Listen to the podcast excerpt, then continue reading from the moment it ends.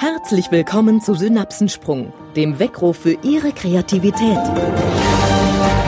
Der Podcast für Problemlöser und solche, die es werden wollen. Freuen Sie sich auf den Kreativitätskatalysator Nils Bäumer.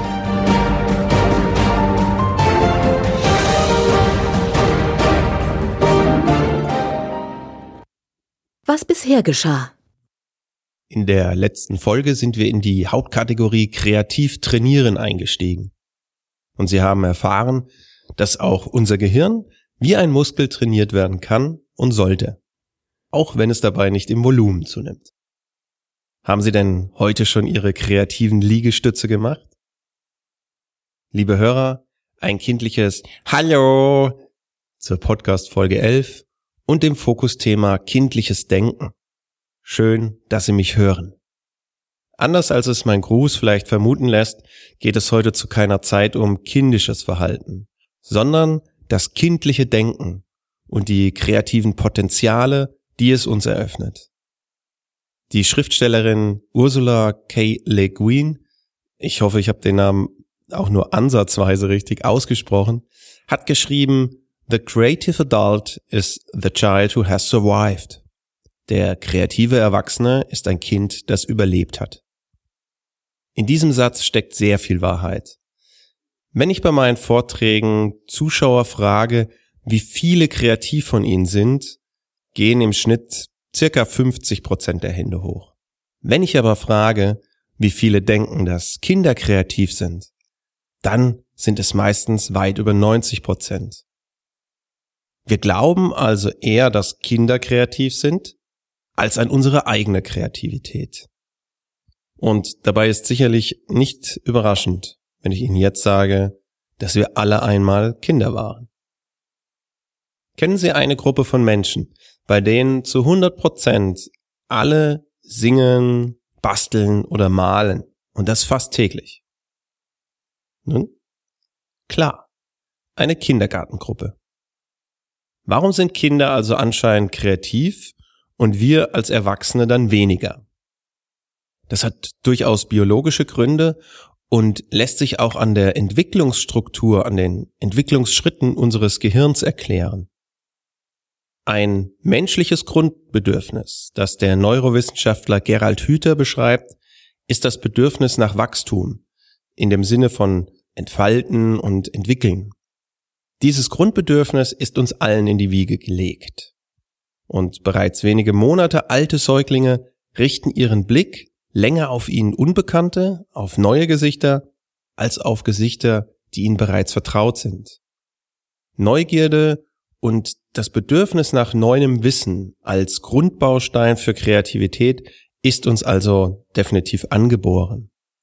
Und als Kinder saugen wir neues Wissen förmlich auf, um in unserer Entwicklung auch voranzukommen und den steigenden Herausforderungen, die das Leben uns dann entgegenstellt, gewachsen zu sein. Dabei werden im Gehirn Bahnen gelegt, die eine zügige Verarbeitung sicherstellen. Anfänglich kleine Trampelpfade werden mit der Zeit immer größer und zu, wenn Sie ein Bild nehmen möchten, mehrspurigen asphaltierten Autobahnen. Auf diesen neuronalen Autobahnen können Informationen schnell und später auch automatisiert abgerufen werden. Diese Art des Lernens ist überlebenswichtig. Stellen Sie sich vor, wir müssten Gelerntes immer wieder aufs Neue einüben. Unsere Aufmerksamkeit wäre so stark eingebunden, dass keine Zeit für weitere Aufgaben bliebe. Jedes Mal, wenn wir in ein Auto steigen, müssten wir uns die Abfolge von Kupplung, Bremse und Gas erneut bewusst ins Gedächtnis rufen, um sie überhaupt ausführen zu können. Ein solch unendlicher, sich wiederholender Lernprozess ließe kaum Platz für weitere Entwicklung. Daher automatisieren sich Abläufe, wenn wir sie denn häufig durchführen und immer wieder üben. Okay, das erscheint bei einigen Autofahrern wenig glaubhaft, lässt sich aber neurobiologisch doch nachweisen. Sie können sich das Gehirn eines Kindes wie einen Dschungel vorstellen. Alles wuchert wild durcheinander und es gibt nur ganz wenige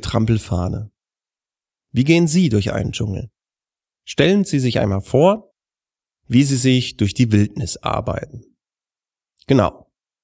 Es ist harte Arbeit und geht eher langsam voran. Denn sie müssen sich ja erst ihren Weg bahnen und mit der Machete die Hindernisse wegräumen. Dabei ist die Gefahr groß, dass sie sich verirren und nicht zuletzt warten auch überall Ablenkungen auf sie. Wunderschöne Blumen am Rand, unbekannte Tiere, die sie kennenlernen wollen, Bäume, auf die sie klettern könnten, aber auch unheimliche Geräusche, die uns unsicher machen und verwirren. Auf diese Weise denken Kinder. Schauen Sie Kindern einmal aufmerksam zu, wenn sie durch die Welt gehen. Ein LKW kann zu dem Orientierungspunkt überhaupt werden, denn das Brumm Brumm ist laut und neu. Auf dem Weg zum Frühstückstisch kommen einem Kind noch vier bis fünf andere Dinge in den Weg, die auf einmal beachtenswerter sind als das kommende Marmeladenbrot. Für das Kindergehirn bedeutet dies extrem viel Arbeit. Es erfordert viel Energie. Und es ist hochkreativ. Denn ein Kind ist immer wieder auf der Suche nach neuen Wegen, entdeckt Neues und kombiniert es miteinander. Unser Gehirn und unser Körper im Allgemeinen sind aber auf Überleben und dadurch automatisch auch auf Energiesparen eingestellt. Das Gehirn entwickelt sich also weiter. Es lernt. Und aus den kleinen Trampelpfaden in der Wildnis werden bildlich gesprochen Autobahnen im Gehirn. Glücklicherweise.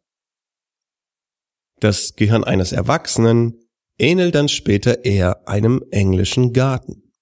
Alle Beete sind gepflegt, die Wege geharkt und gekiest, wenn nicht sogar asphaltiert. Die Wege sind nach den Himmelsrichtungen ausgerichtet, so dass die Orientierung immer leicht fällt und schnelles Vorankommen garantiert ist. Und das ist noch die schöne Vorstellung. Sie können diese auch steigern und sich große Autobahnen in diesem Garten vorstellen. Das Grün ist verdrängt und kaum noch sichtbar. Die Vorteile sind klar und auch durchaus überlebensnotwendig. Wir kommen schneller voran, sind weniger abgelenkt und können uns auch während dem Weg schon auf anderes konzentrieren. Wir automatisieren Abläufe und unser Handeln und Denken wird immer schneller. Unser Gehirn stellt dafür nicht nur mehr Verbindungen her, sondern ummantelt einzelne Nervenbahnen zusätzlich, um die Übertragungsgeschwindigkeit zu erhöhen und gleichzeitig Energie zu sparen. Wir können diese Entwicklung also auch direkt im Gehirn beobachten. Eigentlich toll, oder? Alles wird einfacher und geordneter. Leider bleibt ein Teil unserer Kreativität dabei auf der Strecke liegen durch Erziehung und Bildungsweg unterstützt, stehen auf unseren Wiesen und Waldflächen nämlich später überall Schilder, wie auch in einem normalen deutschen Park. Können Sie sich vorstellen, was ich meine? Genau. Betreten verboten. Mit der Optimierung unseres Denkapparats verlieren wir von der Fähigkeit, von bekannten Wegen abzubiegen auf der Autobahn zu wenden, ist in der Realität keine gesunde Idee. Wir werden jetzt zwar weniger abgelenkt, sehen aber auch viel weniger Neues und Unerwartetes. Und leider unterstützt unser Bildungssystem diese Abnahme des Querdenkens durch die Konzentration auf reines Faktenwissen. Unser Bildungssystem ist darauf ausgerichtet, Faktenwissen zu lehren, sogenanntes kristallines Wissen. Kristallines Wissen heißt, dass ich beispielsweise die Hauptstadt von Frankreich kenne. Für Kreativität ist aber vielmehr das sogenannte fluide Wissen notwendig. Damit gemeint ist die Fähigkeit, verschiedene Aspekte miteinander zu kombinieren und Neues zu schaffen. Kreativität wird leider tatsächlich im Laufe unseres Lebens durch unser soziales Umfeld abtrainiert kindliches Denken für ihre Kreativität zu nutzen, bedeutet daher ganz bewusst, die eingefahrenen Autobahnen, die breiten Schnellstraßen gedanklich zu verlassen, abzubiegen in die letzten Dschungelgebiete ihres Denkens und dort wieder auf Entdeckungsreise zu gehen. Und das erfordert eine bewusste Entscheidung, denn es benötigt Energie, von bekannten Denkpfaden abzubiegen. Unser erwachsenes Gehirn ist nicht mehr automatisch darauf ausgelegt, Neues zu finden. Als Erwachsener sind wir Autobahnfahrer, die dem Navi folgen und nicht entdecken. Ein sehr schönes Beispiel dieser zwei unterschiedlichen Denkweisen ergab sich bei einer Befragung mit Kindern und Erwachsenen. Beide Gruppen wurden gefragt, was sie körperlich an sich ändern würden, wenn sie denn könnten. Einfach so, mit einem Fingerschnippen. Die Erwachsenen optimierten sich selbst. Hier wurde eine Nase verkleinert, dort eine Brust vergrößert, die Stirn geglättet und natürlich oft das Gewicht reduziert. Kinder akzeptierten sich viel eher, wie sie sind und dachten dann in viel kreativeren Wegen. Sie wünschten sich Engelsflügel, um damit fliegen zu können. Oder die Fähigkeit, mit Blitzgeschwindigkeit laufen zu können. Und äh, mein Favorit ist, einen Drachenarten, um Feuer spucken zu können. Ich liebe diese Art, kreativ zu denken. Passend zu dieser Umfrage gibt es auch noch einen zweiten Aspekt, der kindliches Denken zu einem richtigen Kreativturbo macht. Haben Sie schon einmal Kinder beim Spielen beobachtet? Kleinere Kinder, wenn diese ganz versunken sind in ihrem eigenen Spiel, ihrer eigenen Welt und Fantasie. Das allein ist übrigens schon ein tolles Training für Sie selbst. Beobachten Sie Kinder beim Spielen. Was ist das Besondere an diesem Spiel? Beziehungsweise, was unterscheidet es denn von unserem, von dem Erwachsenen Spielen? Wenn Jugendliche und Erwachsene etwas tun, verfolgen sie fast immer ein Ziel. Auch beim Sport oder einem Spiel agieren wir zielgerichtet. Wir wollen etwas erreichen. Kinder nicht.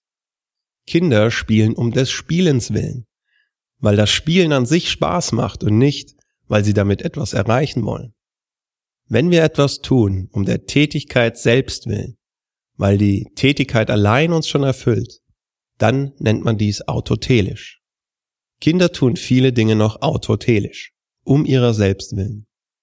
Liebe Hörer, wenn es Ihnen gelingt, die eigene Kreativität autotelisch zu nutzen, kreativ zu sein, weil es Spaß macht und nicht zwingend um eine Lösung zu finden, dann entfaltet Kreativität die größte Kraft.